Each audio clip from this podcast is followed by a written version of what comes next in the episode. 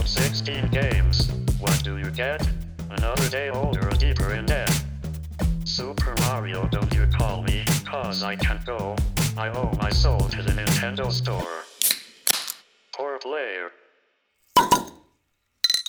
Ah, Prost, lieber Christian. Prost, lieber Erik. Hm. Ah, und herzlich willkommen. Oh Gott, wir haben überall Bier hingespritzt. Aber so ist das. So läuft es halt. Läuft das ne? beim Podcasten. Muss halt. Ja. Herzlich willkommen äh, zur zweiten Ausgabe von Pur Player, unseren kleinen Podcast zum Thema Armut, Darstellung von Armut und Klassenunterschieden in Computerspielen. Wir, das sind äh, Erik Janot Hallo? und ich, Christian Huberts. Äh, beide würden wir uns als linksversifft bezeichnen. Deswegen. Ich, ich würde sagen, sogar nach, nach den ganzen Wahlgeschichten der letzten Wochen, gerade eben mit natürlich Donald Trump, äh, kommen wir nicht dran vorbei, auch Position zu beziehen. Und deswegen denken, denke ich auch, oder denken wir auch, dass gerade unser Thema eigentlich aktueller denn je ist. Genau. Und man entschuldige uns, äh, wenn wir dann ja eher die linke Perspektive einnehmen und eher darüber nachdenken, wie man äh, den Ausgeschlossenen, den Diskriminierten äh, Social Justice technisch unter die Arme greifen kann. Auf jeden Fall. Wir haben beim letzten Mal ja so sehr querbeet geredet. Das war ja quasi unser, unser Kick-off. Jetzt wollen wir thematisch ein bisschen konzentrierter einsteigen und wir haben uns für die zweite Sendung im Prinzip gleich den, unseren Kronjuwelen unter den Themen eigentlich rausgesucht. Mhm. Sowas sollte man sich eigentlich bis zum Ja. Ende aufheben, aber wir dachten, egal.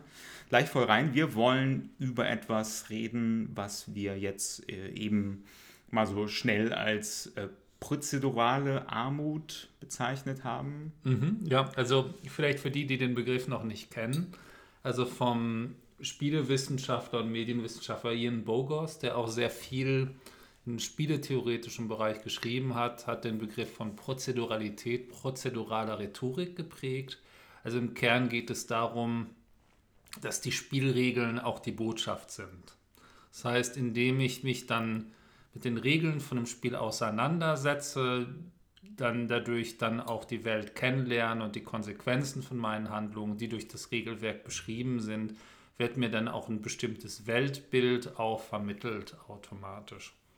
Sehr grob zusammengefasst. Genau, und sowas lässt sich dann auch gezielt nutzen, um zu versuchen, Menschen auch in ihrer Meinung zu einem bestimmten Thema zu beeinflussen. Ne? So ein Standardbeispiel für prozedurale Rhetorik ist so ein Spiel wie das McDonalds-Game von äh, La Mole Industria, Ja. genau, wo man quasi so eine McDonalds-Filiale leitet und dann so Stück für Stück merkt, ah, okay, ich muss einen Regenwald abholzen, um genug Kühe Das, das Schöne ist, es ist ja vom Aussehen her, sieht es erstmal ganz niedlich aus.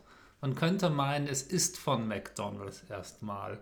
Bis man merkt halt auch, ja, die Logik selbst soll ja auch McDonalds widerspiegeln als Wirtschaftsunternehmen. Und das ist das, was da sehr gut funktioniert und auch sehr subversiv ist Kern. Und indem man das Spiel spielt, bekommt man quasi eine ja auch durchaus politische, durchaus gesellschaftlich, gesellschaftspolitisch motivierte Meinung quasi vermittelt, was man auch denken soll. Die sind immer so nah dran an Propaganda, diese Spiele.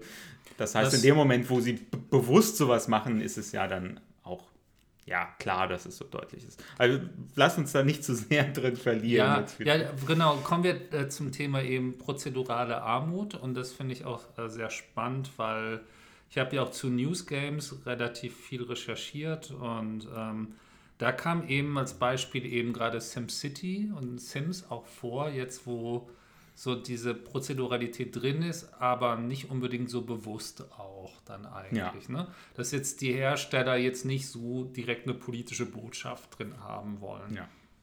Genau, meistens funktioniert das aus Versehen. Äh, das haben wir ja bei anderen äh, quasi gesellschaftlichen äh, Diskriminierungsformen, die wir so kennen, auch. Die, die meisten Spiele sind nicht bewusst sexistisch, nicht bewusst rassistisch. Das passiert, weil Menschen äh, entweder nicht so genau nachdenken darüber, was sie so mitbringen, eigentlich schon an, an, an Meinungsinhalten, und weil ja manchmal äh, Spielelemente, äh, grafische, audiovisuelle Elemente manchmal ja auch schwer vorhersehbare zwischen also so äh, emergente neue Bedeutung generieren, mit Ja. der man vorher nicht gerechnet hat. Ja, Das- und gleichzeitig natürlich sie immer ein Spiegel von unseren Wertvorstellungen sind. Ne? Wir können uns ja nicht dem entziehen, an den Dingen, an die wir glauben, mit denen wir erzogen wurden. Natürlich finden sich dann wieder dann auch zwangsweise das Durchgehen, das dann in den 50er Jahren in Deutschland natürlich die heile Familie ein wichtiges Thema war nach dem Krieg, dass man natürlich erstmal eine heile Welt haben wollte und dann die Geschichten eben genau das gespiegelt haben, dann auch dieses Bedürfnis und das nicht unbedingt so bewusst, dass gesagt wurde, hey, wir hatten Krieg, jetzt wollen wir nur noch äh, Heimatfilme irgendwie machen. Und das Spannende ist, ähm, bei so Themen wie Sexismus oder Rassismus, Rassismus reden wir dann meist eigentlich über, über so oberflächliche Rhetorik. Eher, also eher, das ist eher so klassische Bildrhetorik, da ist die, die Elfe im knappen Rüstungsbikini, so das sind Sachen, die sind quasi an, an der Oberfläche schon, schon verloren äh, und haben dann mitunter mit dem eigentlichen Spielsystem nichts zu tun. Also ne, das Ja. ist trotzdem blöd, dann mit der, mit der halbnackten Elfe irgendwie durch die Fantasy-Welt zu laufen, aber das lässt sich relativ leicht quasi verändern. Anders ist es, wenn wir über Armut reden und über Klassenunterschiede, weil die noch weitaus mehr begründet sind in, in gesellschaftlichen Systemen, in gesellschaftlichen Machtprozessen, Machtunterschieden und die eben tatsächlich äh, sich in den Spielregeln widerspiegeln. Ja, also es ist ja immer ein Problem, was gelöst werden muss, Armut. Ne? Also im Kern wird es immer auch in der Zahl oder kann es sehr leicht in der Zahl ausgedrückt werden. Und ähm, es ist ein Puzzle im Prinzip vor allen Dingen, Armut. Ein Puzzle, was im Spiel gelöst wird. Weder wenn es dich als Charakter betrifft, indem du Quests erfüllst, um diesen Zustand zu beseitigen, was sich meistens eben durch die Agency vom Charakter, die Handlungsmacht, meistens relativ leicht lösen lässt in den meisten Spielen. Oder jetzt bei Spielen wie eben, wenn wir auch ein bisschen mehr drüber reden, wie bei Sims, es ist ein grundsätzliches Problem, weil es nicht erwünscht ist, dass es Armut gibt und deswegen muss Armut aus dem Spiel rausgenommen werden mit allen Mitteln, die einem zur Verfügung stehen. Das ist interessant, welche Mittel einem angeboten werden und welche Mittel man als Spieler auch entdecken kann.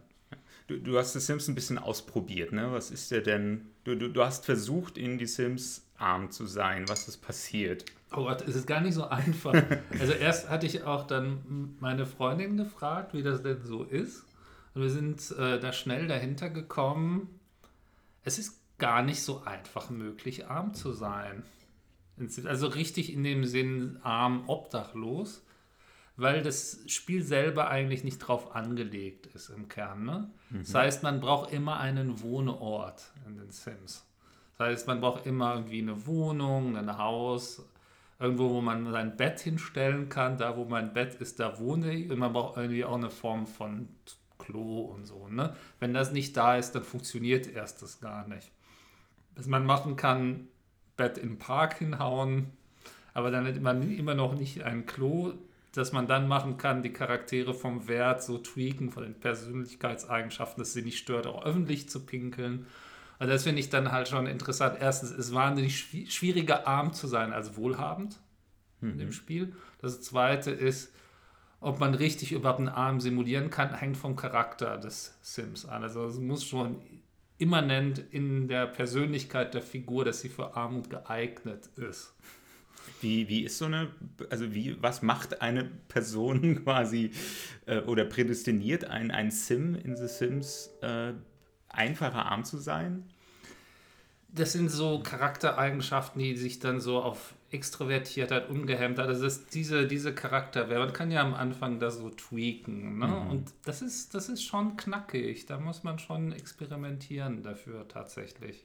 Also was mich dann auch erinnert hat, dass es so mich, also im alten Spiel Spiel des Lebens, Kennst du das vielleicht noch? Ich glaube, einmal gespielt und Genau. für fürchterlich langweilig befunden. Es ist auch mega langweilig. Es ist auch nicht mal so ein richtiges Spiel, weil man es nicht richtig beeinflusst. Man würfelt und dann geht man so lange. Mensch, ärgere dich nicht, Stil.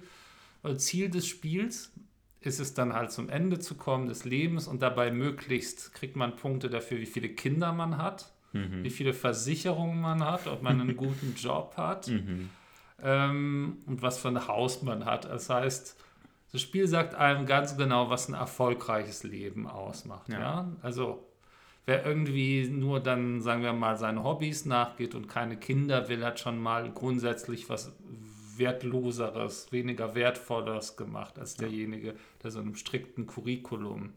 Natürlich gibt es nur monogame, äh, heterosexuelle Partnerschaften, weil man will ja auch, Kinder kann man ja nicht adoptieren oder so, ne? Also es ist natürlich auch ein gewiss- gewisses Gesellschaftsbild. Und Sims, natürlich ist da schon moderner und flexibler, aber sagt trotzdem erstmal, ich will eine Erfolgsgeschichte dir zeigen. Und diese Gesch- Erfolgsgeschichte läuft über Job, über ähm, eine Wohnung und so weiter. Und alternative Modelle sollen erst gar nicht vorkommen. Ja. Und ja, und selbst aus, aus Versehen können sie ja dann eigentlich nicht vorkommen. Also auch in die Sims Es gibt keine Drogensucht oder so. Es gibt keine. Abwärtsspiralen in dem Sinn. und man wird jetzt nicht vom, vom Chef gefeuert, verfällt in die Depression, bekommt es deswegen nicht mehr hin, seine Also Miete kann- zu zahlen. Man und kann schon arbeitslos Okay. werden. Ne? Das, Okay, geht, ah, das okay. geht schon. Man kann sich mit Leuten streiten. Vieles geht ja auch um die soziale Interaktion, das sich gegenseitig hintergehen oder Beziehungsdramen. Also diese ganze zwischenpersönliche Ebene ist schon sehr präsent. Ähm, es führt auch teilweise zu sehr absurden Sachen dann auch. Und das ist teilweise auch Spaß des Spiels. Ne? Aber so richtig, so eine klassische Verelendungsspirale gibt es nicht.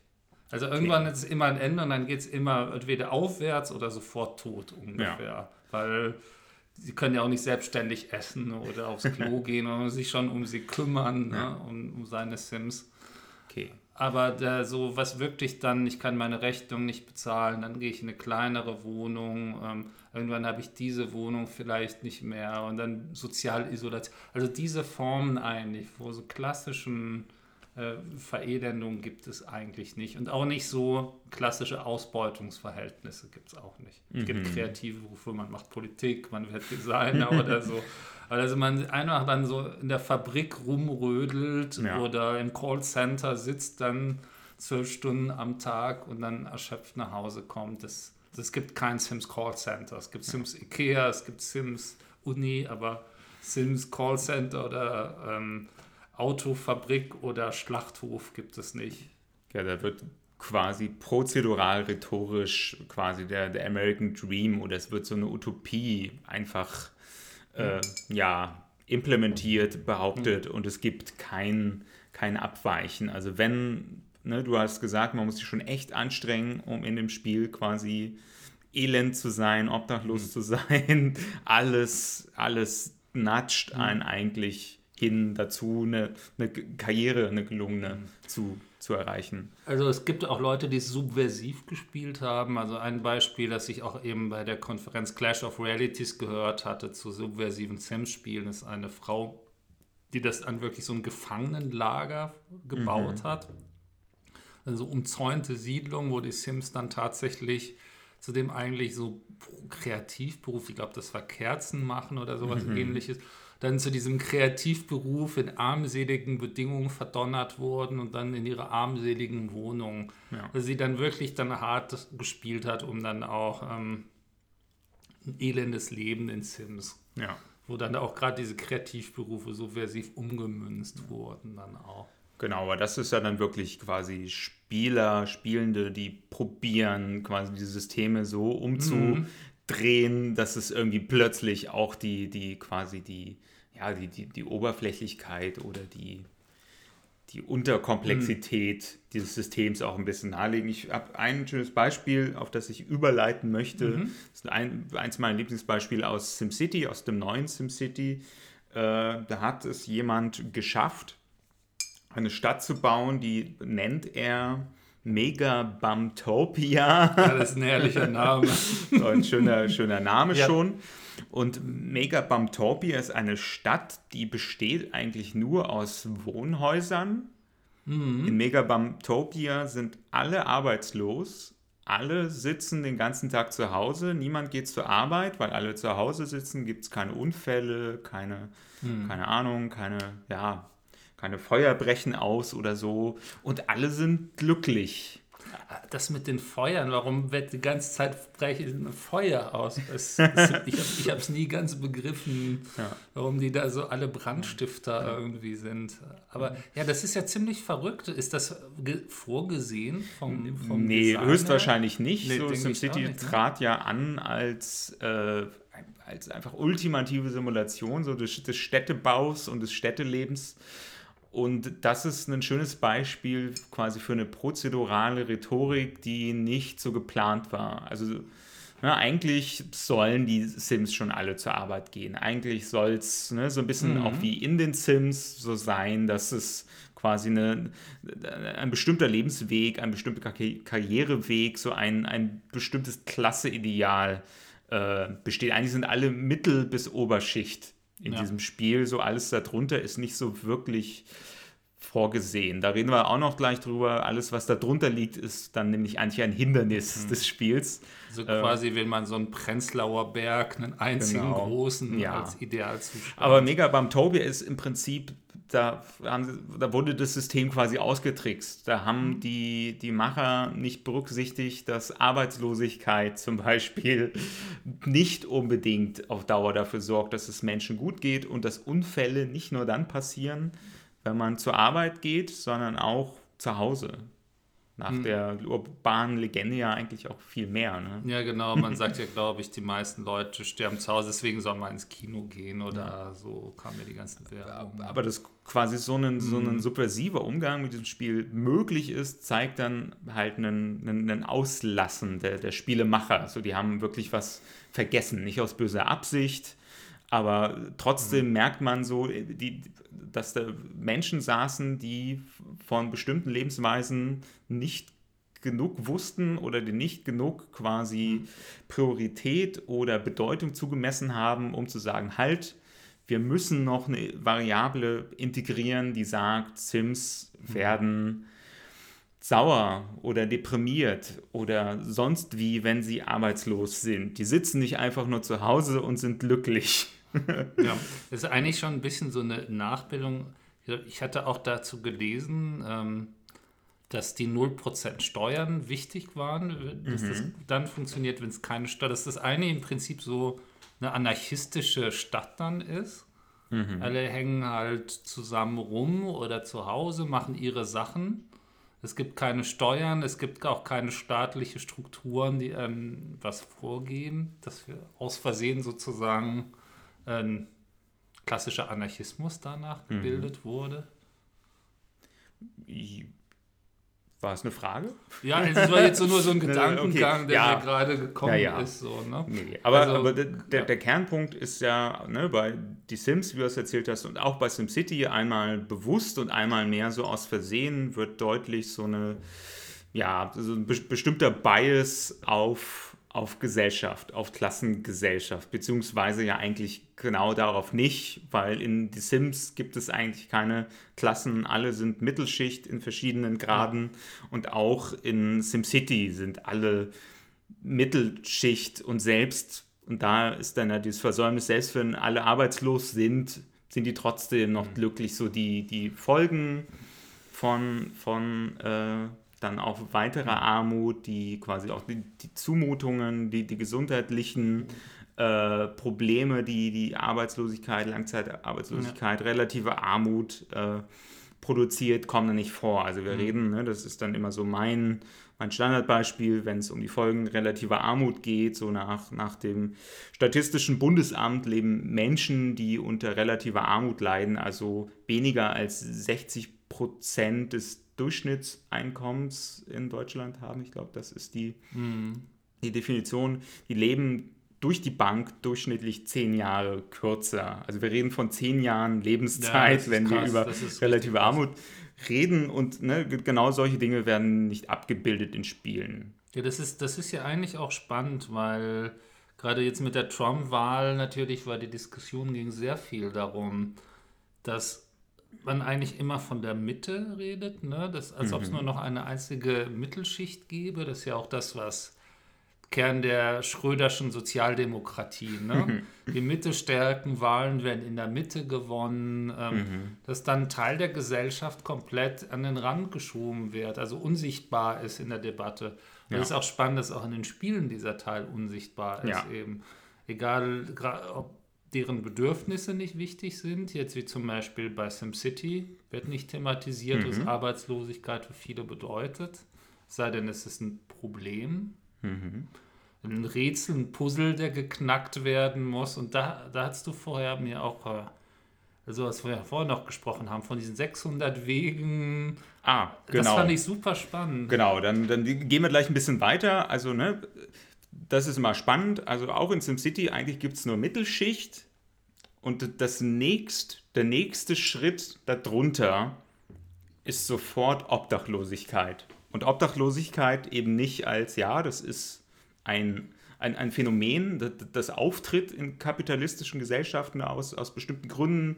Äh, es gibt Gründe, warum Menschen schwer aus Obdachlosigkeit wieder rauskommen. Es ist ultra, ultra komplex. Äh, und auch ein, ein individuell sehr, sehr schweres Schicksal. Also da reden wir nochmal von einer Lebenszeitverkürzung und von gesundheitlichen Problemen, die nochmal weit über das hinausgehen, was relative Armut bedeutet. Obdachlosigkeit ist dann, was wir in unserer Gesellschaft haben, was am nächsten rankommt an absolute Armut, also wo es wirklich an die ganz äh, existenziellsten Grundbedürfnisse geht.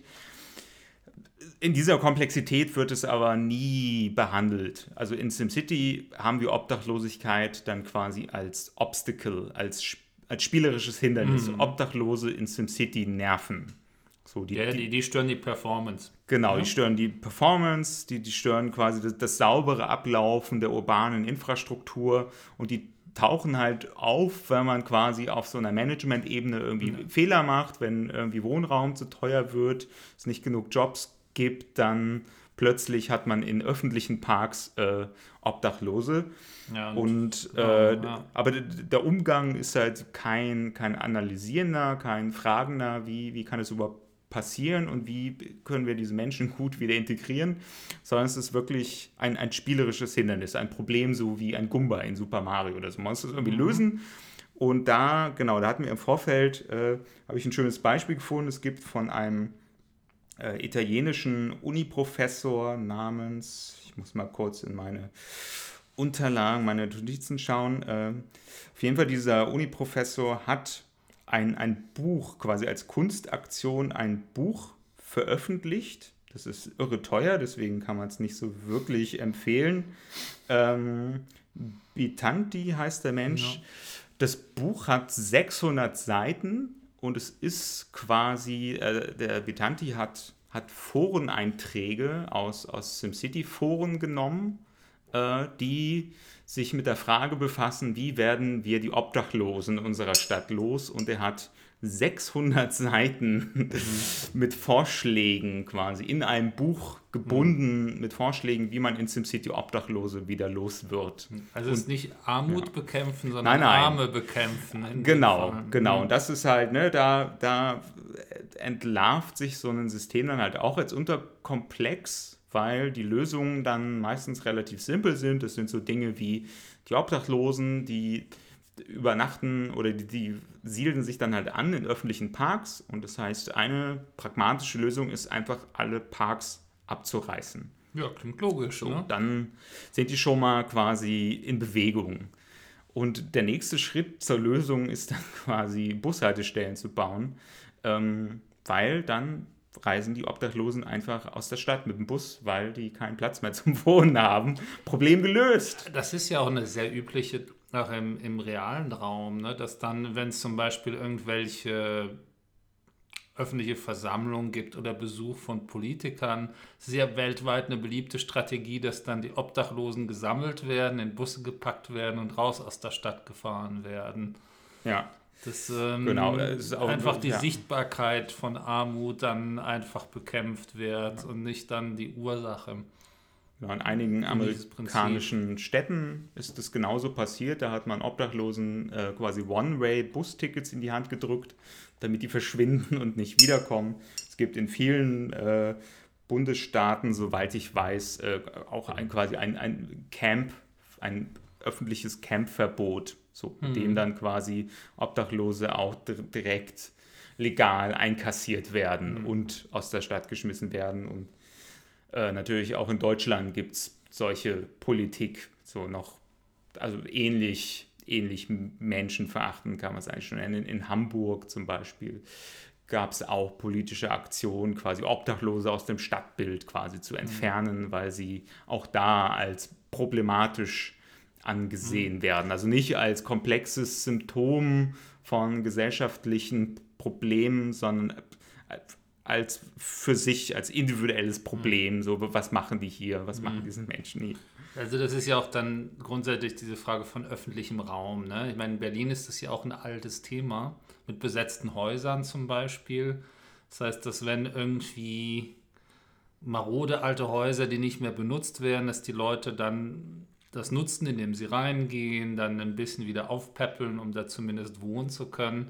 Das Argument ist, die dürfen da nicht wohnen im Prinzip, weil es wäre nicht sicher oder es wäre ein äh, Sicherheitsrisiko oder andere Risiken, die damit einhergehen, dass dann diese Räume auch selten geduldet werden, wenn überhaupt geduldet und meistens auch mittlerweile ja auch mit massiven polizeilichen Mitteln Ja. auch eher dann quasi wieder zum Ursprungsbesitzer überführt ist, dann einfach verrotten lässt. Ne? Das war ja jetzt äh, Rigastraße zum Beispiel hier in Berlin, was ja für den CDU-Innen, den letzten Innenminister, zu so einem absoluten Katastrophe wurde.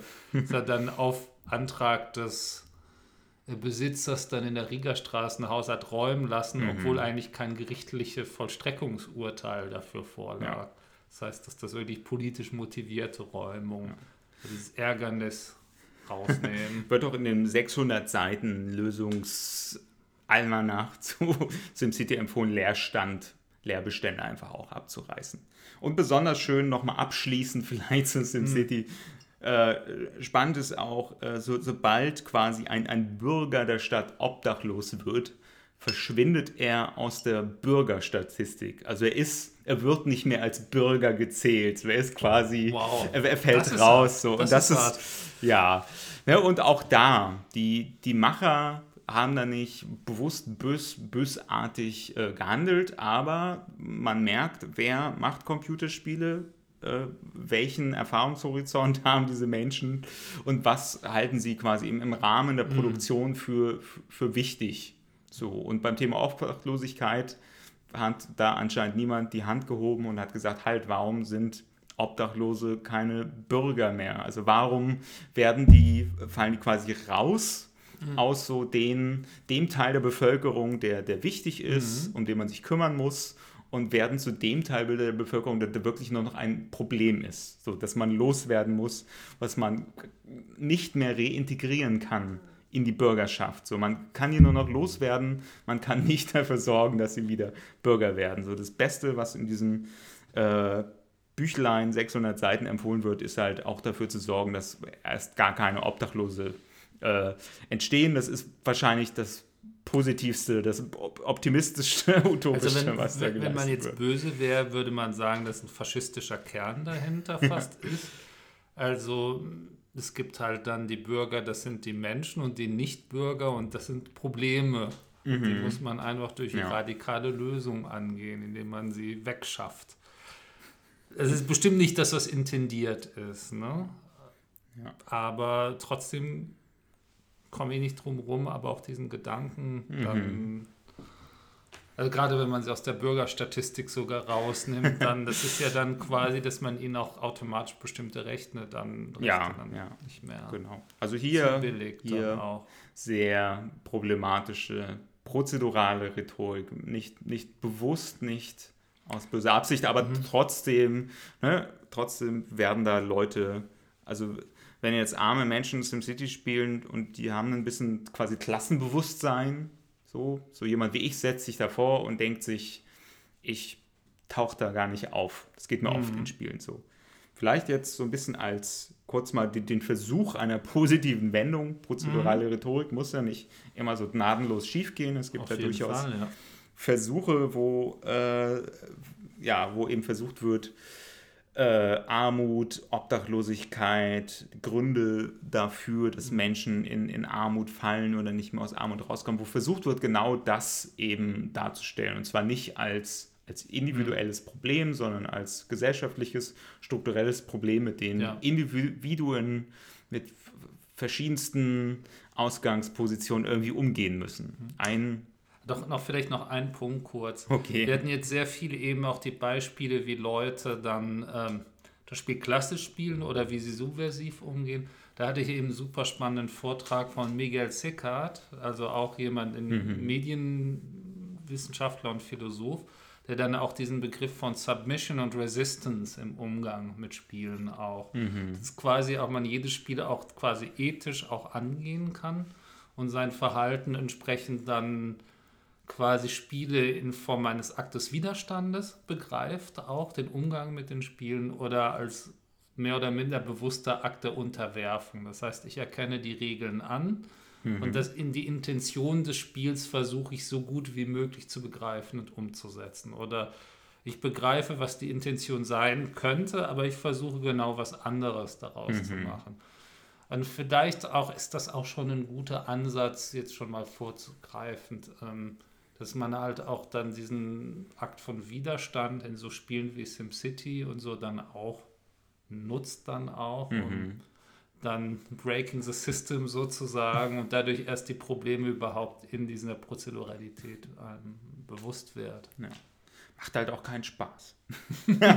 also ja, kann glaube ich Spaß machen, wenn wenn man am Ende dann mega Bumptopia erschaffen hat, genau. kann man auch zu Recht stolz sein. Auf jeden Fall.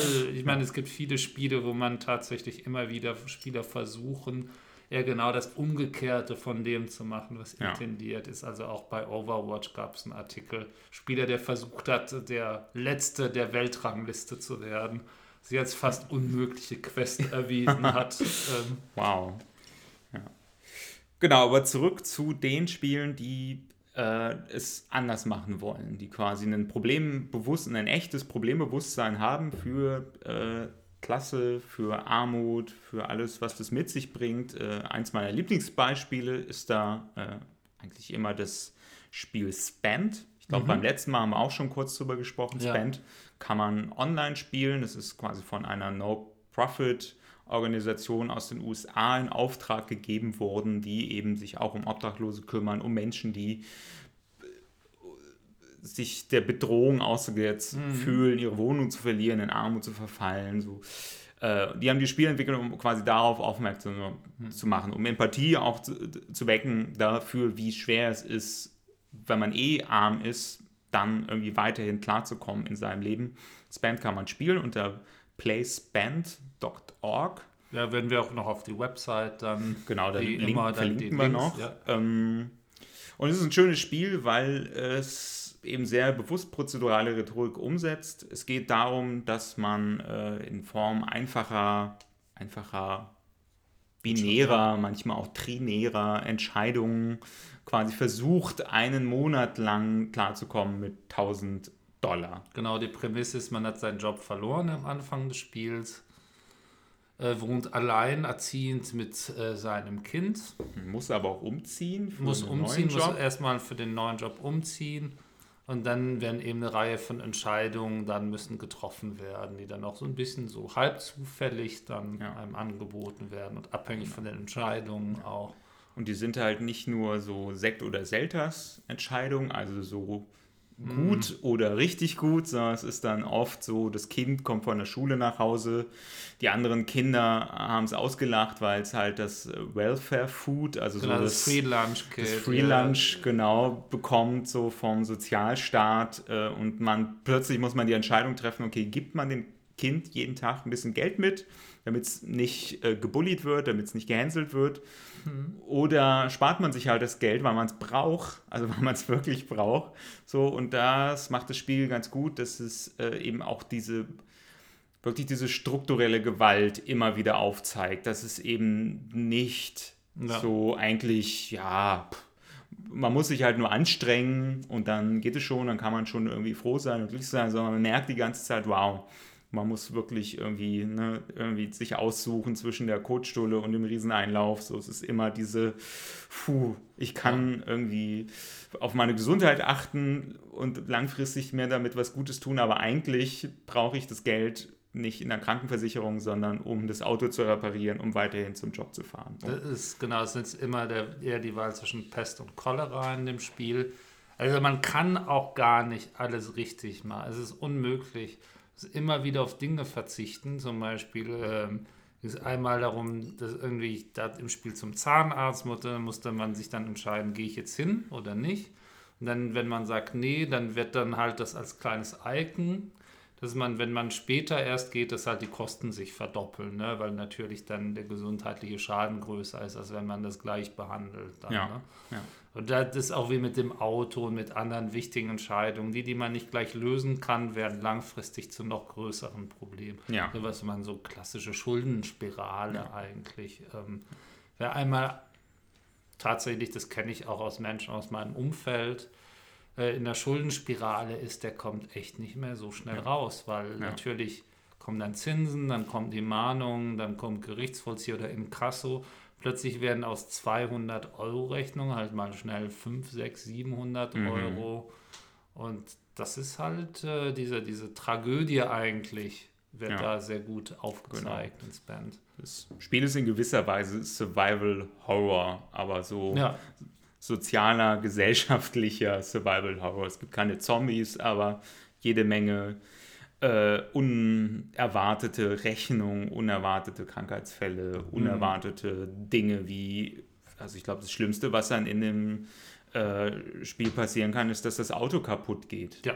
So, und dann, ja, zack, ist, also das Auto ist weg und mit dem Auto ist auch sofort der Job weg. Ja, also so, ich habe es auch genau so ja. einen Durchgang gespielt und dann sitzt man halt zu Hause und wartet dann halt aufs Arbeitslosengeld. Ne? Ja. Und dann wird es richtig hart. Also das ja. ist geil.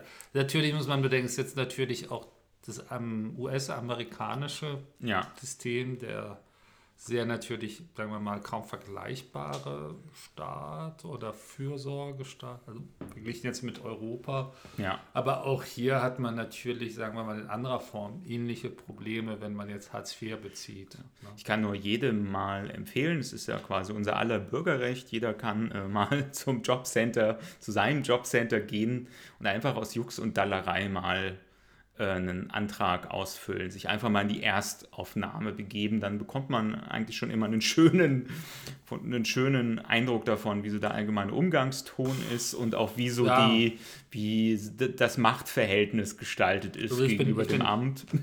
Ich, ich, bin fast vom ja. Stuhl gefallen, als ich da für meine letzte Freundin mit den Antrag ausgefüllt mhm. habe und dann tatsächlich dann es um die Größe ihrer Wohnung ging, ob sie dann dann äh, auch entsprechende Gelder für die also Wohngeld kriegt, dass die wirklich allen Ernstes dann über Google Earth geguckt haben, wie groß die Wohnung vermutlich ja, ist, ja. ob die nicht vielleicht zu groß ist oder so und dann einen, äh, irgendwie einen Bauplan irgendwie, wo, wo du dachtest, das kann doch nicht wahr sein irgendwie, was das ja. für eine Demütigung auch ist. Ich glaube, diese die, Dimension der Demütigung kommt ja. nicht so in, auch ins Band nicht so rüber. Doch ein bisschen. Doch schon, schon. Ja? schon. Es Doch. ist schon, es ist ja was, auch das ist ja quasi noch so ein kleiner Social Media Twist von Band, der eigentlich auch ganz schön ist. Man hat in dem Spiel eigentlich immer die Möglichkeit, Freunde um Hilfe zu bitten. Mhm. Und das läuft über, über Facebook. Also das ist dann quasi so, wo, das,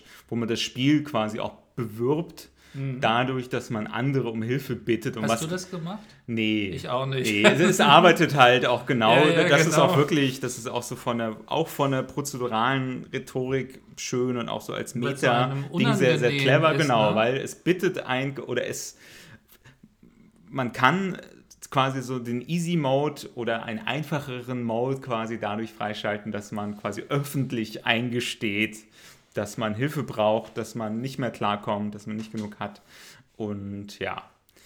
So, aber wir müssen mit der Zeit aufpassen, deswegen jetzt Plot Twist. Da, da, da. Der Plot Twist des Wir haben jetzt irgendwie. Spend, äh, Spend angepriesen und ich finde es auch nach wie vor super. Äh, bin aber vor kurzem auf eine Studie gestoßen, die ich super spannend fand in diesem Zusammenhang, wenn es darum geht, Spiele zu entwickeln, um quasi Empathie zu wecken für die Lebenssituation von Menschen, die quasi, ja, quasi in einer Ohnmachtssituation sind, in einer ent entmächtigten Situation, die äh, quasi in Armut feststecken und weil äh, so starke strukturelle Gewalt herrscht, dort schwer rauskommen. Es gibt zwei Wissenschaftler, das sind Gina Roussos und John F. Dovidio von der äh, Yale University, also jetzt kein Wald- und Wiesending, sondern ordentliche Universität. Die haben äh, eine Studie durchgeführt, eben genau zu Spend. Die wollten herausfinden, inwieweit so ein Spiel wie Spend tatsächlich in der Lage ist, quasi bei Menschen Verständnis und Empathie zu wecken für die angesprochenen Gesellschaftsgruppen. Und die Ergebnisse sind sehr, sehr spannend, weil sie eigentlich ja, vielleicht nicht allem widersprechen, was man dachte, was dieses Spiel leistet, aber doch ziemlich so, ja, ziemlich reingrätschen so in die, in die ganze, yay, Empathy Game, voll super, wir lernen total viel über Benachteiligte. Die haben nämlich herausgefunden in, in zwei Studienaufbauten, also einmal wurde äh, hat man Leute Spend spielen lassen und einmal nur sie zugucken lassen. Da waren die Ergebnisse noch nicht, gingen noch nicht so weit auseinander, aber schon da hat sich angedeutet, dass die Menschen, die das Spiel spielen, äh, quasi sich weniger positiv entwickeln in ihrer Einstellung zu armen Menschen als Menschen, die einfach nur zugucken. Das ist ja interessant. Und genau, und da ja, das ist diese ja. Agency-Ding, Genau, ich. da waren die halt schon so, hä, wie, wie, wie kann das sein so? Und die, deren Theorie ist halt, oder an diesem Punkt ist so die Arbeitsthese schon gewesen, ja, möglicherweise vermittelt äh, diese Spielmechanik, dass man ja immer wieder aussuchen kann, quasi, dass man selbst sich entscheidet für das, was man tut, vielleicht, äh, block, also vielleicht äh, sabotiert das genau diese Spielmechanik ja genau diesen Gedanken daran, oh Mensch, diese Menschen, die sind quasi so einem System ausgeliefert, weil genau das merkt man als Spieler ja dann nicht. Als Spieler hat man die ganze Zeit Entscheidungsmacht. Das sind zwar immer scheiße Entscheidungen, aber trotzdem so, hey, deine Entscheidung, selber schuld. Und daran angeschlossen haben sie ja noch eine zweite Studie, wo sie das auch nochmal, also mit einem quasi mit einem anderen Spiel verglichen haben, äh, was quasi auch so ein so einen Empathy-Ansatz hat, aber halt nicht mit Armut. Ähm, und außerdem haben sie die Leute, die die Spiele gespielt haben, vorher befragt danach, welche Einstellung sie zu Meritokratie haben. Ja, also quasi so Eigenverdienst und Fleiß als prinzipieller Wert in der Gesellschaft. So. Genau, und da war nochmal viel deutlicher, dass ich bei dem Kontrollspiel hat sich irgendwie gar nicht so viel getan. Da ging es irgendwie um äh, Tsunami, äh, Prävention äh, oder ja, nicht Prävention, aber wie man sich gut auf Tsunamis vorbereiten kann. Da ja, haben beide Gruppen, also ganz egal, ob jetzt, äh, ob die Menschen dachten, so wer viel leistet, der wird doch erfolgreich sein, oder sich dachten, naja, manche Menschen können noch so viel leisten, die, das System hält sie quasi unten, da hat sich nicht so viel getan, aber spannenderweise äh, bei äh, Spend gingen die Ergebnisse dann auch ziemlich stark auseinander, denn die Menschen, die quasi schon im Vorfeld dachten, naja, arme Leute selber schuld, die machen halt nicht genug. Bei denen hat sich eigentlich wenig verändert an der Einstellung, so ein bisschen positiver, so nach in der Befragung dann meinten, die, ja, die arme Menschen, das ist schon scheiße. Aber gerade die Menschen, die eh schon eine positive Einstellung hatten zu armen Menschen, die sowieso schon dachten, hu, die sind einfach diesen, diesen, quasi dieser systematischen Gewalt ausgeliefert. Die kommen da nicht raus, weil sie so unten gehalten werden. Die dachten vermehrt nach dem Spielen des Spiels, dass äh, arme Menschen sich das selbst einbrocken. Eben genau auch aus diesem, aus diesem Spieldesign, man trifft eben selbst die Entscheidungen die ganze ja, Zeit. Ja, genau, wo man eigentlich spart. Ne? Ja.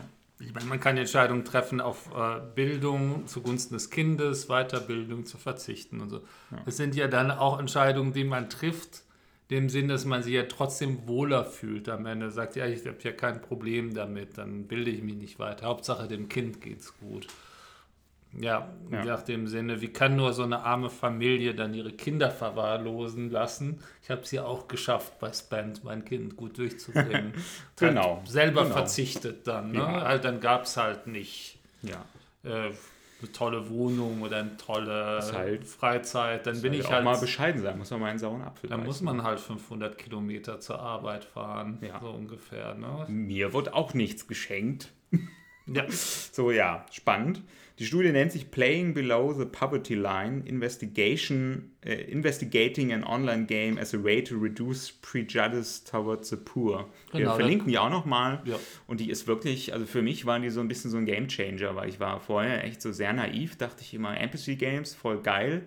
Man zeigt einfach so die Lebenssituation von Menschen, die, die es wirklich schwierig haben und dadurch lernt man äh, lernt man äh, quasi äh, ja, Empathie damit und ein Verständnis davon. Und es ist spannend, dass zumindest so die erste Forschung, die in die Richtung geht, eigentlich was ganz anderes nahelegt. Äh, und es da plötzlich diesen, dieses paradoxe Verhältnis gibt von hm.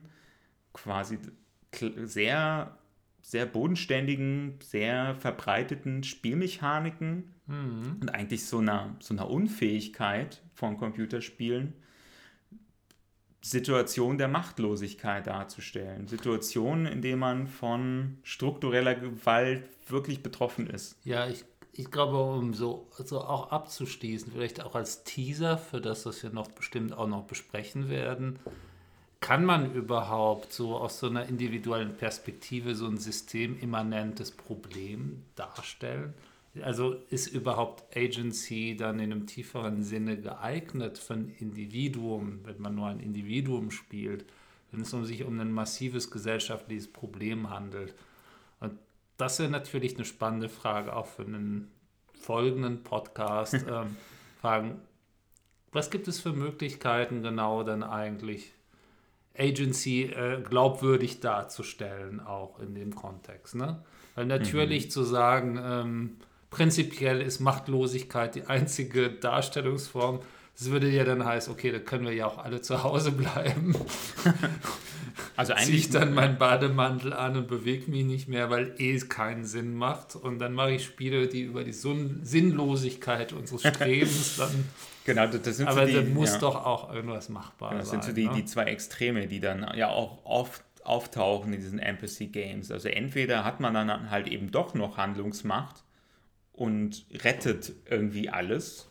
So, und dann hat man so den klassischen American Dream, Mhm. yay, ne, irgendwie, keine Ahnung, Grand Theft Auto 5 so, man spielt irgendwie den, den letzten White Trash oder den, den, den, den, den afroamerikanischen äh, jungen Erwachsenen, Mhm. so aus dem, aus dem Vorort, aus dem runtergekommenen, aber hey, so, man strengt sich ein bisschen an und peng, hat man einfach auch die Millionen auf dem Konto und fährt das dicke Auto. So. Oder man hat halt diese Art von Spielen, die sich halt auch in dieser, ja, in dieser absoluten Schicksalsergebenheit auflöst, so die dann eigentlich nur so die ganze Zeit reindrücken in den, in den Matsch und sagen, du, alles was du machst, ist egal. Ja. So, aber, und das ist aber ja gerade in Kombination mit dieser Studie, über die wir eben geredet haben, schon schwierig. Tatsächlich, wenn es darum geht, wie soll man produktiv mit, mit Klasse in Spielen umgehen, wie soll man produktiv mit Armut und mit Armutsbekämpfung in Spielen umgehen, wenn es entweder aussichtslos ist oder viel zu einfach Mhm. und der Kompromiss so ein bisschen unmöglich scheint, weil ja, weil eben die, die Spielmechanik Mhm. immer sofort Agency bedeutet und das quasi äh, Behindern von sauberem Gameplay immer sofort schon in diese Aussichtslosigkeitsschiene fällt. Das ist auf jeden Fall super spannend, dass wir da auch mal Gedanken sammeln und Spiele sammeln, die auch in den Bereich gehen, dann beim nächsten Mal. Das ist es jetzt auch schon eigentlich für Ja. heute. Das Bier ist jetzt leer. fast Ähm, alle, ja. Ich habe noch, Gott sei Dank, noch eins im Kühlschrank. Puh. Ja, Ja. ähm, wir sollen ja nicht verdursten dabei. Ähm, ich würde sagen, wir hören uns dann wieder beim nächsten Podcast, Mhm. auch wieder mit einem spannenden Thema. Und Genau. Noch abschließende Wir Worte. freuen uns auf Kommentare, auf Kritik, auf keine Ahnung. genau, fallen euch noch weitere Beispiele ein, wie Spam zum Beispiel? Oder vor allen Dingen habt ihr auch selber subversiven Umgang mit Spielen, wo ihr dann gegen dieses Regelwerk vorgegangen seid. Wenn ihr da Beispiele habt, immer her damit. Äh, ist super, wenn wir da auch darüber reden können. Und ansonsten hören wir uns hoffentlich eher früher als später. Äh, wir versuchen das so regelmäßig wie möglich hinzubekommen, aber ah, die Arbeit und Ja. der ganze strukturelle Druck, es ist wirklich schwierig. Alles klar, dann noch vielen Dank fürs Zuhören und wir, ja, bis bald. Ciao. Ciao, ciao. Insufficient funds. Game over. Poor player.